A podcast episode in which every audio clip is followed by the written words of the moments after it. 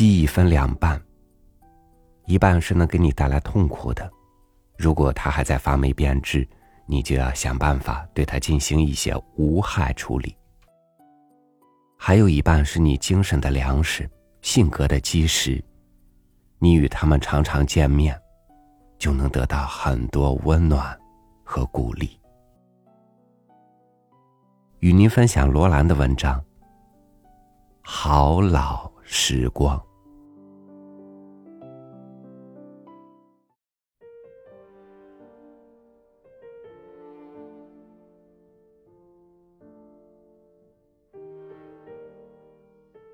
有一天，和孩子们一同翻看旧时的照相簿，看着那些发黄的照片，我说：“我真想念小时候到过的一些地方。”读大学的女儿在旁边同意的说：“现在我明白你为什么想念那些地方了，因为我也怀念我小时候住过的那条巷子和那巷子里的邻居。”于是，孩子们谈起小时候如何与邻居的孩子骑脚踏车、跳橡皮筋、捉迷藏、唱歌。过年的时候，大家如何约好通宵守岁？每家的大门都开着，可以随便到彼此的家里跑出跑进。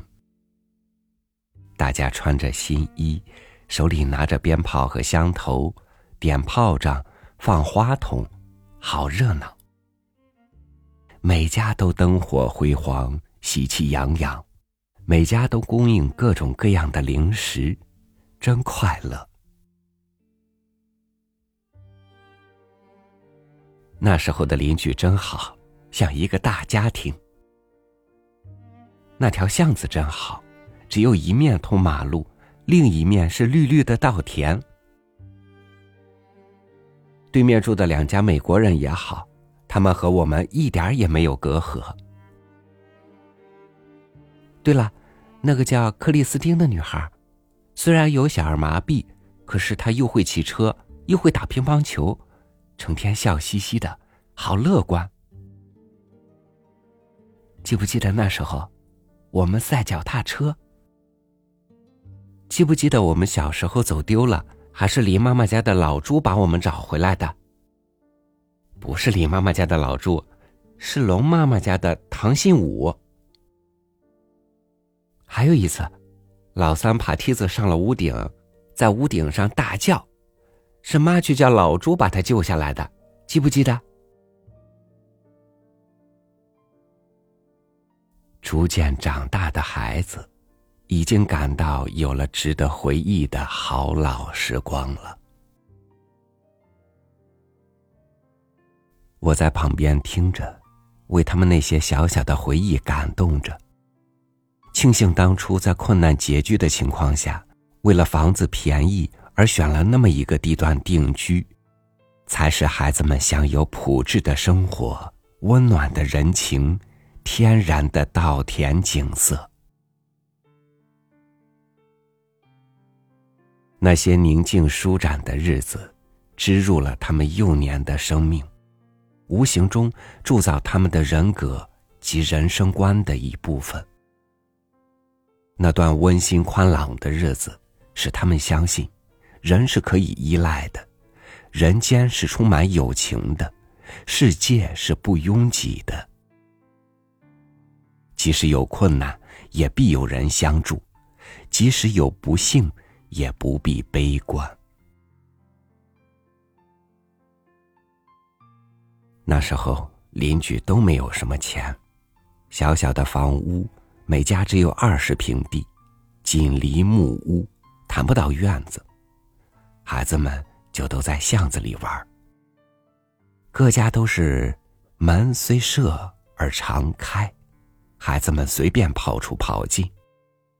那条一头通大路、一头通稻田的巷子，就变成孩子们的公园。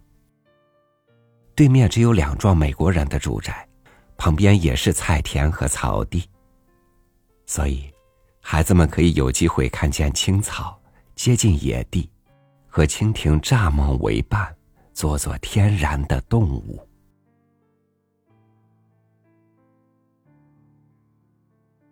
由于孩子们对童年生活的恋念，是我自己也开始了悟。为什么？我总不忘老家园中的每一株草木、每一块砖石、每一幅字画？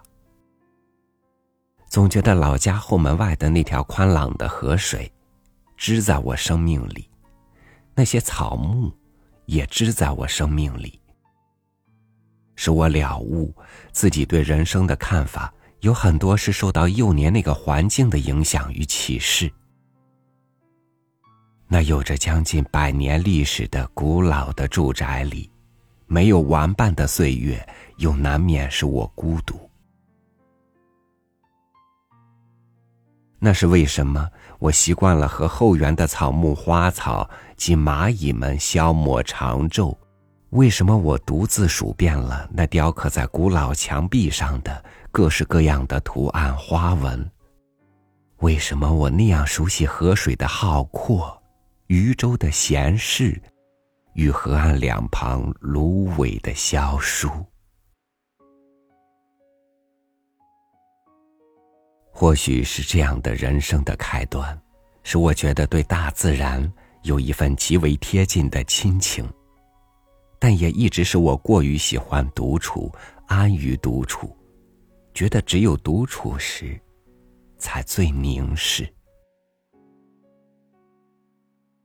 生命不是一个可以孤立成长的个体，它一面成长，一面收集沿途的繁花枝叶，它又似一架灵敏的摄影机，沿途摄入所闻所见。每一分每一寸的日常生活小事，都是制造人格的纤维。环境中每一个人的言行人品，都是融入成长过程中的建材。它使我们每个人的思想、情感与行为受到感染，左右着这个人的生活态度。环境给人的影响。除有形的模仿之外，更重要的是无形的塑造。一个人如不细想，很难发现自己某些独特的生活态度是从何而来的。而事实上，每一个细微的想法与作风，都直接间接和过去的生活环境有关。一个在都市中长大的青年，除非他幼年常随父母去郊外游玩，或乡间有老家可住，否则，每逢休假，他最爱去的地方不是海滨与山林，而是西门町的冷饮店与电影院。而且，当他越是长大，就越会怀念幼年时所看过的《零零七》《大镖客》。或龙门客栈。当他远离故土之后，最怀念的，也可能还是在影院门前排长龙买票看虎豹小霸王的景象。许多从北方来的朋友说，他们怀念幼年吃过的红果烙和糖葫芦，认为那是无与伦比的美味。也怀念那茫茫的原野。扑面的黄沙，以致在黄土大道上颠簸的木轮马车，这些在客观上都并不一定是真正的美好、舒适或快乐。他们之所以令人怀念，仅仅是因为那是他们童年的一部分，织在他们生命里，形成了一种极为亲切的恋念。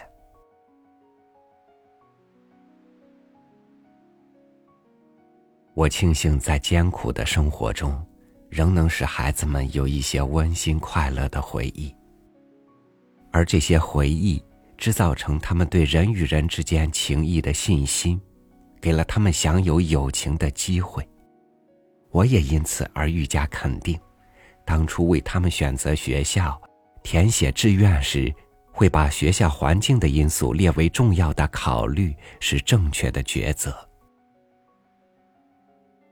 事实也证明，形成一个孩子的人格与观念的，绝不仅是书本上的知识或老师的言论，而是环境中的每一房舍、每一草木、每一方寸的风沙、每一个同伴、每一点滴的生活琐事和每一项课内与课外的活动。这些，不但是他们日后回忆的资料。更是织就他们生命的色彩与素材。自然平静的环境，形成宽朗的人格；偏狭竞争的环境，形成斤斤计较的人格。其重要性，绝不是几册书本、几行笔记、一些分数、一个名次或榜上的虚荣。所可比拟。